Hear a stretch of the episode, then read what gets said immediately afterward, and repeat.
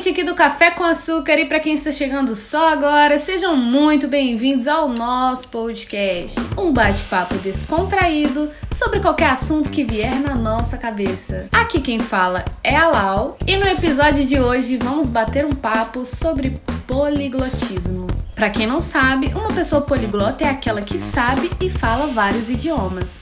E para falar melhor, né, e com mais propriedade sobre esse assunto, nós convidamos aqui uma poliglota que fala inglês, italiano, francês, que é a Camila. Chega mais, Camila. Oi, gente. Primeiro, muito obrigada por me receberem. Nós que te agradecemos. É a primeira vez que eu tô no podcast. Ah, que legal.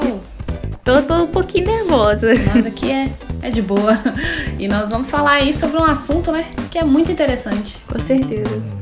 E a gente começa sempre perguntando qual é o tipo de café que você toma. Um café um pouco mais forte, né? Que é o que a gente tá acostumado aqui, pelo menos. A gente toma sem açúcar. Café forte sem açúcar, isso aí. a gente vai agora para o nosso quadro. A gente sempre começa com ele, né? Que é o bate-bola jogo rápido, para dar aquela esquentada assim no nosso papo. Você vai ter aí 30 segundinhos para você responder o máximo de palavras que você conseguir. Eu falo uma palavra, você responde com a primeira que vem na sua cabeça. Ai, tá bom. Vamos lá então. Comida. Arroz, feijão. Medo. Altura. Qualidade. Hum, inteligência. Defeito. Ah, orgulho. Alemão ou francês? Francês. Lugar. Irlanda. Uma frase. É um sonho que se sonha só é apenas um sonho, mas um sonho que se sonha junto é realidade. Agora fala em inglês. A dream alone is just a dream, but a dream, but dreaming together is reality. É isso, acabou o tempo. Muito bom. Legal. É tipo assim, é dar um nervoso na hora, Nossa, né? é muito As frases estranho. da cabeça. Mas é isso aí, foi muito bem. Ô Camila, me conta aqui. Quais as línguas que você é fluente? Português, óbvio, o inglês, o italiano, francês eu tô naquele nível mais intermediário. Alemão é o idioma que eu comecei a estudar, mas por enquanto eu desisti. Tô pensando em substituir ele pelo japonês. Legal. Mas então a, a que você tem, você tem influência mesmo é inglês? O inglês, o italiano e o francês até vai. O francês eu tô praticando mais a pronúncia. Você já viajou pra algum desses países? Não, inclusive na antes da pandemia, né, eu tava planejando ir pra Portugal, né? Porque Portugal é perto de é um país europeu, né? Então é tudo muito Só perto. pegar um trem ali, você vai pra todos os lugares, né? Mas a pandemia não deixou. É, a pandemia aí dificultou muitos sonhos, mas vai chegar lá. Ô Camila, conta pra gente aqui.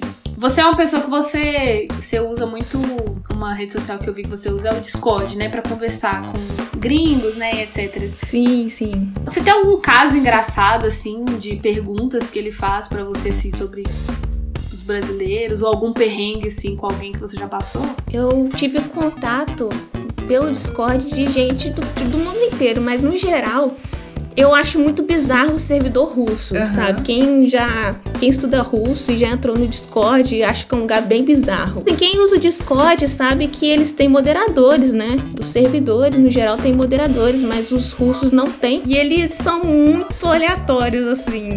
é, é- é uma outra mentalidade, uma outra mentalidade completamente diferente, principalmente os jovens, né? É, muitos conhecem a, a novela O Clone, pelo que eu percebi. Muita gente falava, ah, porque aqui na Rússia já foi transmitido o Clone. É tudo que eu sei sobre o Brasil. Tim Maia, o pessoal fala muito do Tim Maia, pelo menos no servidor russo, eu já ouvi muita gente falando dele. Roberto Carlos. É mesmo? Sim, eu- é, a cultura brasileira em alguns países não é só o samba, futebol. Obviamente é. Eu já vi casos de algumas fake news, assim, né, que eles têm lá sobre a gente, de algo que eles falam, tipo, ah, aí no Brasil vocês fazem tal coisa, e que você fica assim, o quê? Você já viu algum caso assim? Sim, teve, teve um menino que tava falando com aqueles macacos prego, sabe? Tipo, os macacos prego ficam andando aqui na rua. Eu já ouvi um menino falando isso. Isso foi no servidor de italiano, pelo menos. Ele falou, ah, mas no Brasil vocês não tem macaco assim na rua direto? Eu falei, não, isso deve ser Índia, né? É umas paradas muito loucas que às vezes chega pra eles lá. Já, eu já ouvi uma vez eles falar que, tipo, eles achavam que a gente não usava o banheiro. Mas sabe uma coisa que eu acho legal, pelo menos no Discord, que as pessoas que estão lá geralmente estão aprendendo outros idiomas, então elas são um pouco mente aberta para outras culturas, né? Então, as pessoas já conversam comigo meio que sabendo que o Brasil é muito mais do que eles veem na mídia. Esse é um ponto positivo de ter contato com eles, mas obviamente conversando com eles, você, com eles, você vai percebendo algumas coisas um pouco bizarras. Né? Por exemplo, tem gente que fala que brasileiro é refugiado quando vai para fora. Aí eu perguntei Cada pro coisa. cara, falei, mas por quê? Ele falou, não, tem tanto brasileiro fora que parece que é refugiado.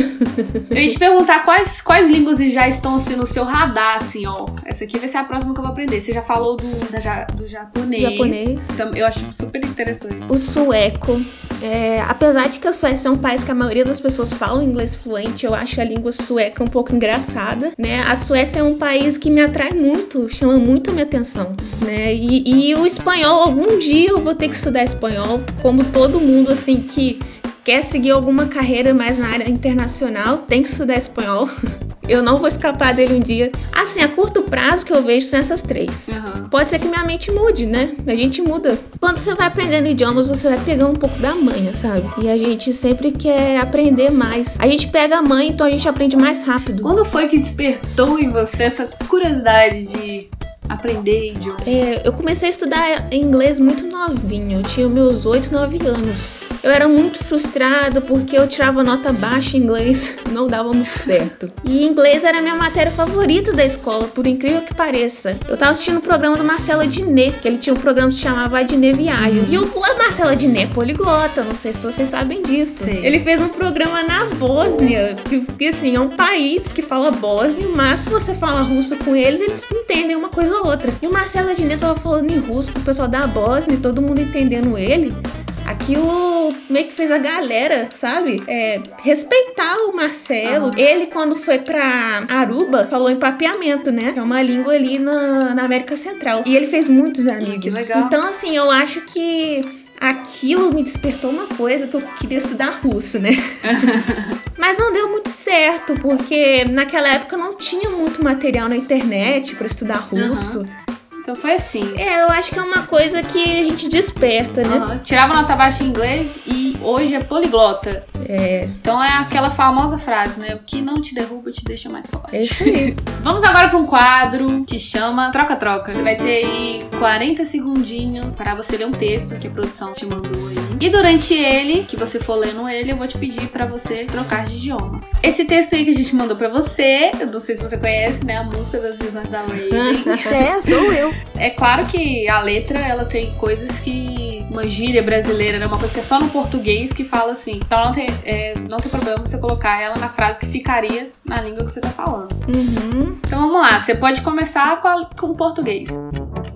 É, se, se você quiser ver o futuro. Inglês. And you think that this way is gonna be better, but but nothing is that safe. It can be worse. Francês? Je, je sais devoir, mas je... Ai meu Deus, não vou conseguir francês essa não. Eu posso fazer essa italiano. Aham, pode fazer. Io tento vedere cosa succede, ma finisco complicando. E allora, co, com, com você vai, Português. com você aí, com você aqui, é, vem nessa onda com a Grey. Acabou o tempo! muito bom, muito bom. Essa essa é uma letra, né, que ela é cheia de gírias, assim, brasileira, então fica bem difícil na hora de, de trocar, mas você fez muito bem, é isso aí. Muitas coisas que tem no nosso vocabulário, né, quando chega na outra língua ele você muda, né? Nunca, nunca você vai saber 100% do outro idioma. Isso é uma coisa assim. Quando você vai se comunicar, você tem que fazer adaptações. Eu quero falar alguma coisa em inglês, mas eu não sei como é que eu, como é que eu falo. Eu tenho que fazer um outro trajeto para conseguir explicar aquilo. Quando você vai se comunicar com outro idioma, você percebe que tua cabeça muda muito. O vocabulário é completamente diferente. Ah, vamos supor, eu não sei usar gírias de mineiro em outros idiomas e ter o mesmo impacto. Uhum. Se você pensa em italiano, você você vai ter que mudar todo o seu mindset para aquela língua e ver que as expressões que você quer usar em português nem sempre elas vão existir no italiano e você vai ter que explicar ela de outra forma. E vice-versa, você pode pensar coisas em italiano que na hora de traduzir para português é muito complicado e não tem o mesmo impacto. Às vezes eu fico pensando assim, gente, eu falo tantas gírias se eu fosse morar fora eu vou sentir falta de falar essas coisas. Sim, é, perde a essência. Eu juro pra você, quando eu converso inglês, né? Porque é complicado, porque às vezes você quer falar alguma coisa que você pensou em português, mas você não fala e parece que a sua personalidade muda. Porque você não vai conseguir falar as coisas com a mesma exatidão que você fala em português. Vamos pegar uma expressão aqui do português, que é muito difícil a gente traduzir. É o nosso fa famoso assim, é. Ah, se pá, a gente vai. Não sei se você já ouviu essa expressão. Como é que você fala isso com essa mesma exatidão outro, em outros idiomas? Eu, eu acho, é uma coisa que eu também acho muito engraçado, gírias brasileiras e tal. A gente fez um.